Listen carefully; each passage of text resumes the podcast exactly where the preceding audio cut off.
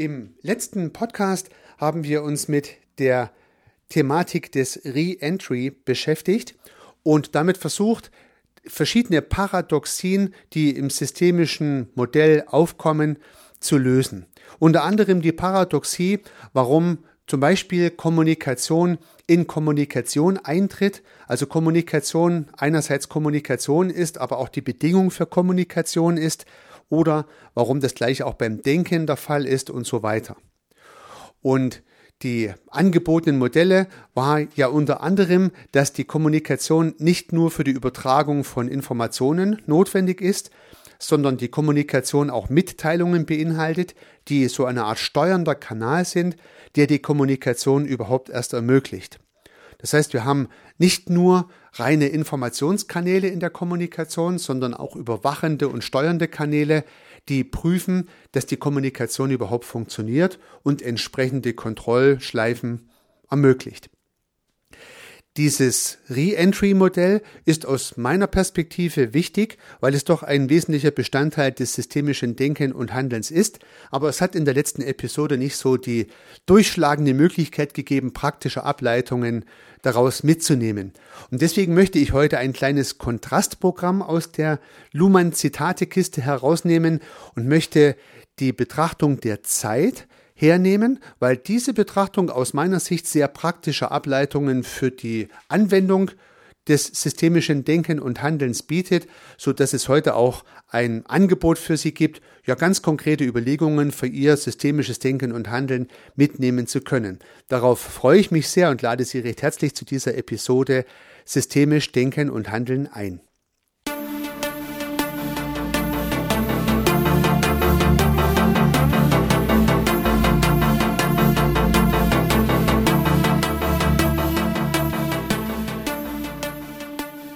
Heute soll es um die Zeit gehen und die systemische Betrachtung der Zeit.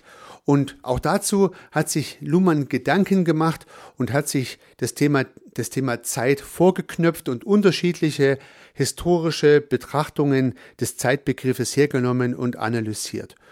Und wenn man sich die Zeit mal so als Zeitachse vorstellt, die man sich mal aufmalen könnte, so von links nach rechts mit dem Pfeil in die Zukunft, oder mit dem Pfeil des Zeitverlaufes nach rechts beispielsweise, dann werden vielleicht üblicherweise drei so Zeitblöcke unterschieden, die uns so geläufig sind. In der Mitte der Zeit wäre vielleicht die Gegenwart zu verorten. Das heißt also, ein gewisser Teil der Zeitachse ist die Gegenwart. Dann gibt es Dinge in der Zeit, die wir in der Vergangenheit verorten, also auf der Zeitachse eher links liegen. Und es gibt gewisse Dinge auf der Zeitachse, die wir in der Zukunft sehen, also auf der Zeitachse dann eher rechts liegen. Und so hätten wir so eine Zeitachse mit drei so markierten Bereichen Gegenwart, Zukunft und Vergangenheit. Das wäre mal so die übliche Vorstellung. Die entspricht ja übrigens auch unserer Grammatik. Und vielleicht können Sie sich noch daran erinnern, dass man im Deutschunterricht solche Linien aufgemalt hat, um dann die verschiedenen grammatischen Formen daran auch zu erklären also welche Zeitformen in welchem Falle mit welchen Wörtern angewendet werden. Und nun hat sich Luhmann auch mit dieser Zeitfolge beschäftigt und hat natürlich, wie es sich für einen systemisch Denkenden gehört, auch die Differenzbildung mit der Zeit mal vorgenommen.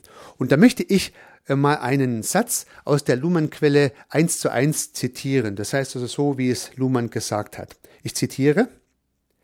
Von der Beobachtungsweise her bedeutet das, dass die Gegenwart auf den Punkt schrumpft, in dem Zukunft und Vergangenheit different gesetzt werden.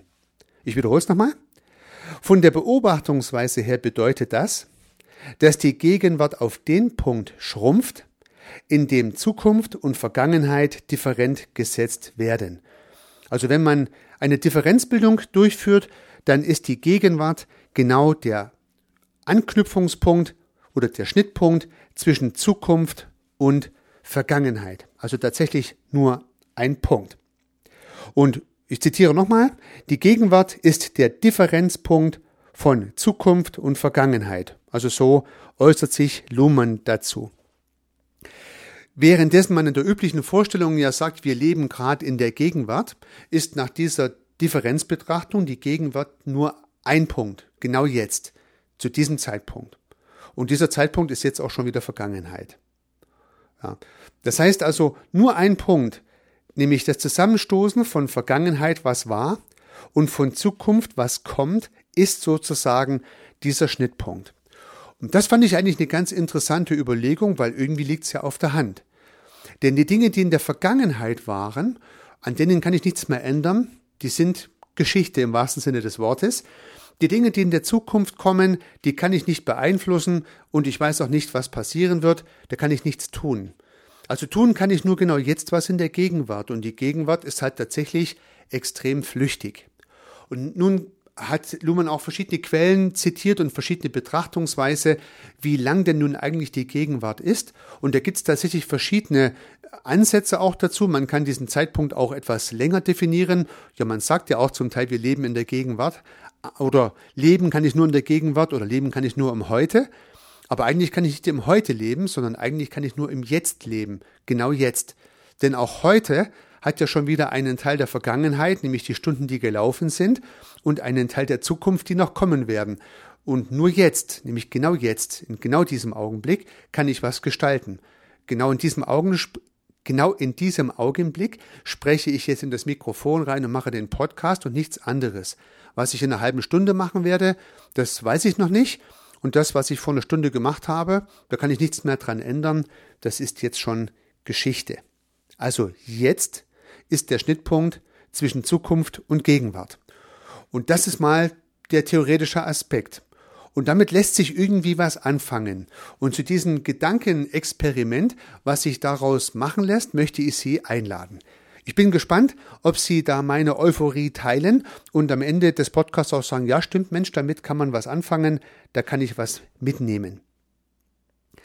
Denn wenn man sich den Zeitpunkt des Jetzt mal anguckt, nur mal theoretisch könnte man vielleicht die Zeit anhalten, also wir würden mal die Zeit komplett anhalten, äh, dann ist jetzt genau der Punkt, wo die Zeit angehalten wurde, mal so rein theoretisch im Modell. Wenn man von diesem Punkt aus nach vorn schaut, dann ist das, was in der Zukunft kommen wird. Und wenn man von diesem Punkt aus zurückschaut, dann ist das, was in der Vergangenheit gewesen ist. Ja, also was in die Zukunft geschaut passiert oder was in der Vergangenheit passierte, das kann man von dieser Jetzt-Perspektive aus ja eigentlich ganz gut sehen. Und nun kann man natürlich sich zur Gegenwart, zum Jetzt-Zeitpunkt Fragen stellen, nämlich ich beobachte was, eine, einen Sachverhalt, im systemtheoretischen Sinne eine Differenz. Ich stelle also sozusagen was fest, ich mache mir meine Gedanken dazu und meine Gedanken könnten jetzt diese zwei Perspektiven einnehmen. Das heißt, wenn ich das beobachte, was ich jetzt beobachte, was bedeutet es dann für die Zukunft? Also was wird sich denn daraus für die Zukunft ergeben? Das könnte eine valide Frage sein. Und genauso kann ich mir natürlich dann auch die Frage stellen, was waren denn Voraussetzungen, Bedingungen, Ressourcen oder auch Ereignisse, die dazu geführt haben in der Vergangenheit, dass das jetzt so ist, wie ich es jetzt gerade beobachte. Also das heißt, die Jetzt-Perspektive hat zwei oder die, der, der Jetzt-Punkt hat zwei Perspektiven, mit denen ich diesen Jetzt-Punkt hinterfragen kann. Was war in der Vergangenheit, das jetzt so ist, wie jetzt ist? Und was wird in der Zukunft kommen, beispielsweise wenn es so weitergeht, wie ich es jetzt gerade beobachte? Oder muss ich vielleicht was dran ändern? Und damit sind wir schon bei systemischen Fragen, die man aus dieser Perspektive des Jetzt, des Präsens heraus stellen könnte. Also wenn ich einen Sachverhalt beobachte, und in die Zukunft denke, was ist da zu erwarten? Und wenn ich diesen Sachverhalt beobachte und mir überlege, warum der gekommen ist, was kann die Ursache dafür gewesen sein? Also die Suche nach Ursachen und die Suche nach Auswirkungen aus der Perspektive des Jetzt heraus. Und da lassen sich jetzt, wie gesagt, systemische Fragen ähm, andocken. Beispielsweise, welche Ressourcen waren notwendig, dass ich diese sehr positiv beobachtete Situation sehen kann? Was haben die, was haben die Menschen beispielsweise, die diesen Sachverhalt so positiv hinbekommen haben, für Ressourcen eingebracht, dass es so gut geklappt hat? Und das wäre eine Frage mit dem Blick in die Vergangenheit.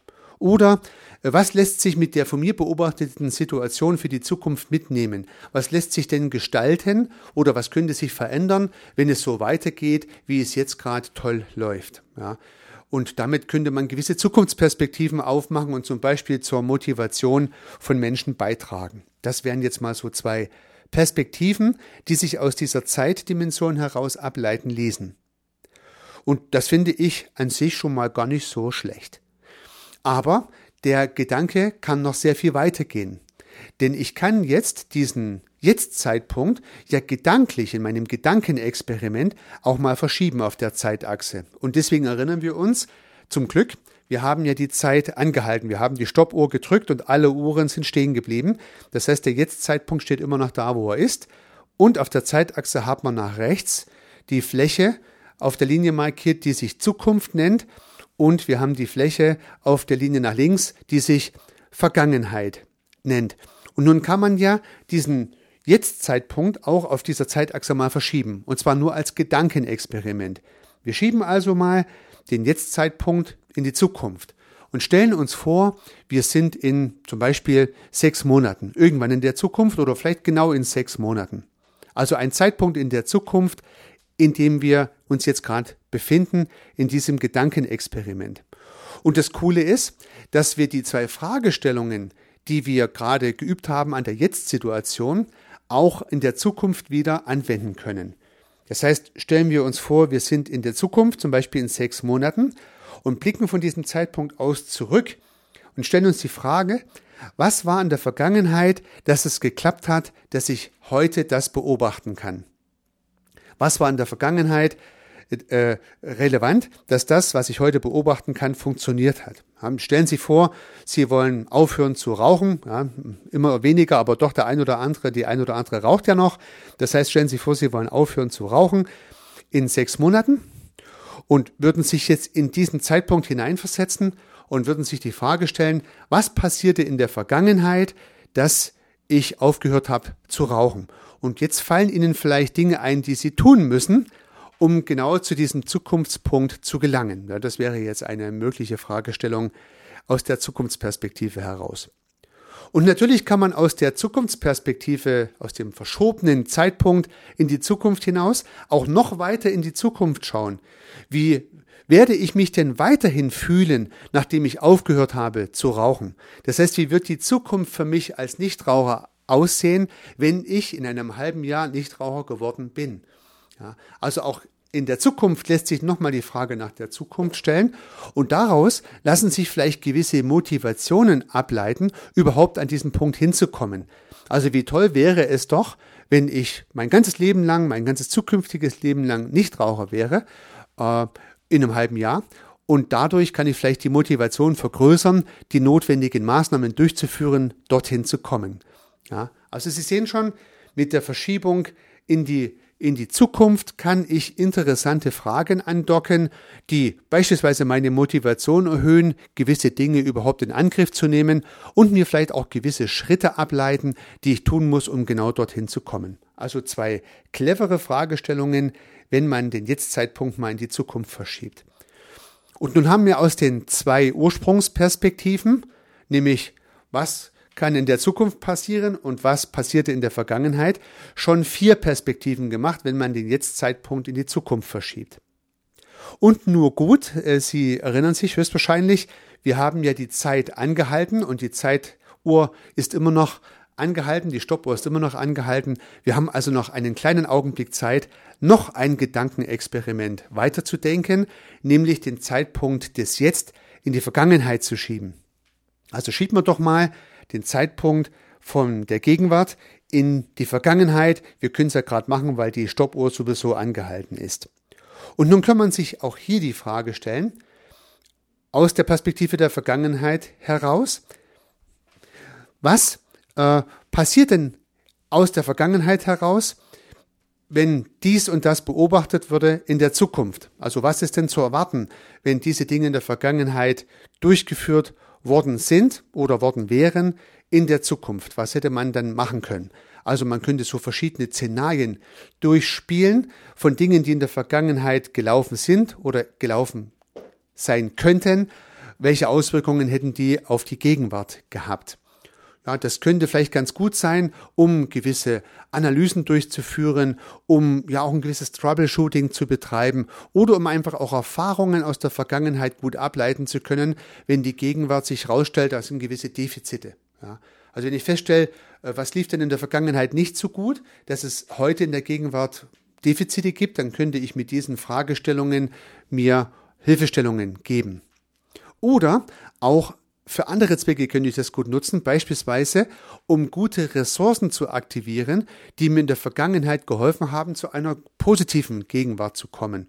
Also man könnte sich die Frage stellen, welche Eigenschaften, welche Ressourcen, die ich in der Vergangenheit aktiviert habe, beispielsweise, welche Ressourcen aus der Vergangenheit haben mir geholfen, zu diesem positiven Zustand in der Gegenwart zu kommen. Also auch hier wieder Fragestellungen, die sich in der Vergangenheit ergeben und neue Perspektiven aufmachen.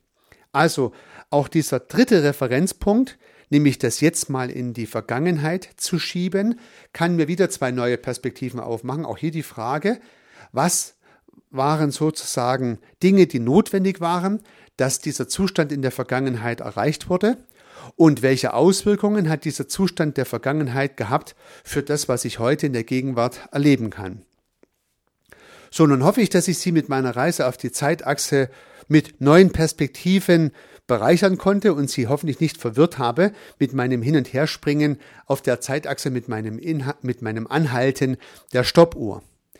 Aus meiner Perspektive hat sich durch dieses Gedankenmodell von Luhmann und durch das Schrumpfen der Gegenwart auf den Schnittpunkt zwischen Zukunft und Vergangenheit eine neue Frageperspektive ergeben, die Frage in die Zukunft und die Frage in der Vergangenheit, die man auf der Zeitachse in die Zukunft und in die Vergangenheit setzen kann. Und damit ergeben sich sechs verschiedene Betrachtungsperspektiven, die jetzt je nach Fall angewendet werden können. Das heißt also sechs verschiedene tolle Fragestellungen, die man sich stellen kann und die im systemischen Sinne ganz neue Unterschiede hervorrufen können, ganz neue Erkenntnisse gewinnen können, höchstwahrscheinlich im ganz praktischen Sinne ganz tolle Ressourcen aktivieren können oder vielleicht auch Defizite, die man so noch gar nicht gesehen hat, sichtbar machen können, um sie dann zukünftig vielleicht halt nicht mehr zu, äh, zu haben, um sie zu kompensieren. Ich würde mich freuen, wenn mein Gedankenexperiment auch Ihre Herangehensweise bereichern könnte und Sie es in Ihre Arbeit einbauen können. Es gibt ja bereits das ein oder andere Modell, das diese Gedanken vielleicht nicht ganz in dieser Stringenz, aber so in der Art und Weise aufgreift.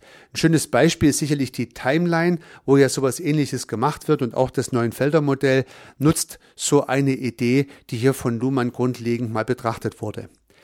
Ich wünsche Ihnen bei den Finden der richtigen Fragestellungen auf der Zeitachse sehr viel Erfolg. Unternehmen Sie was, Ihr Heiko Rössel.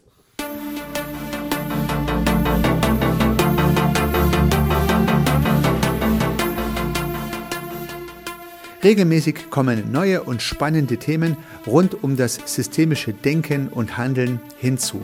Wenn Sie keine Episode verpassen möchten, dann können Sie den Podcast gern abonnieren. Ich würde mich sehr freuen.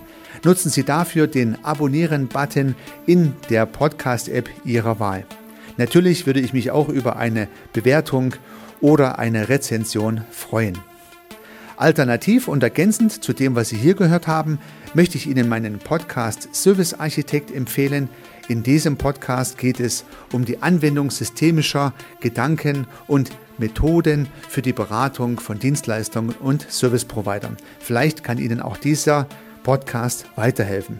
Sie finden ihn in den einschlägigen Plattformen, aber auch auf meiner Website unter www.servicearchitekt.com/podcast.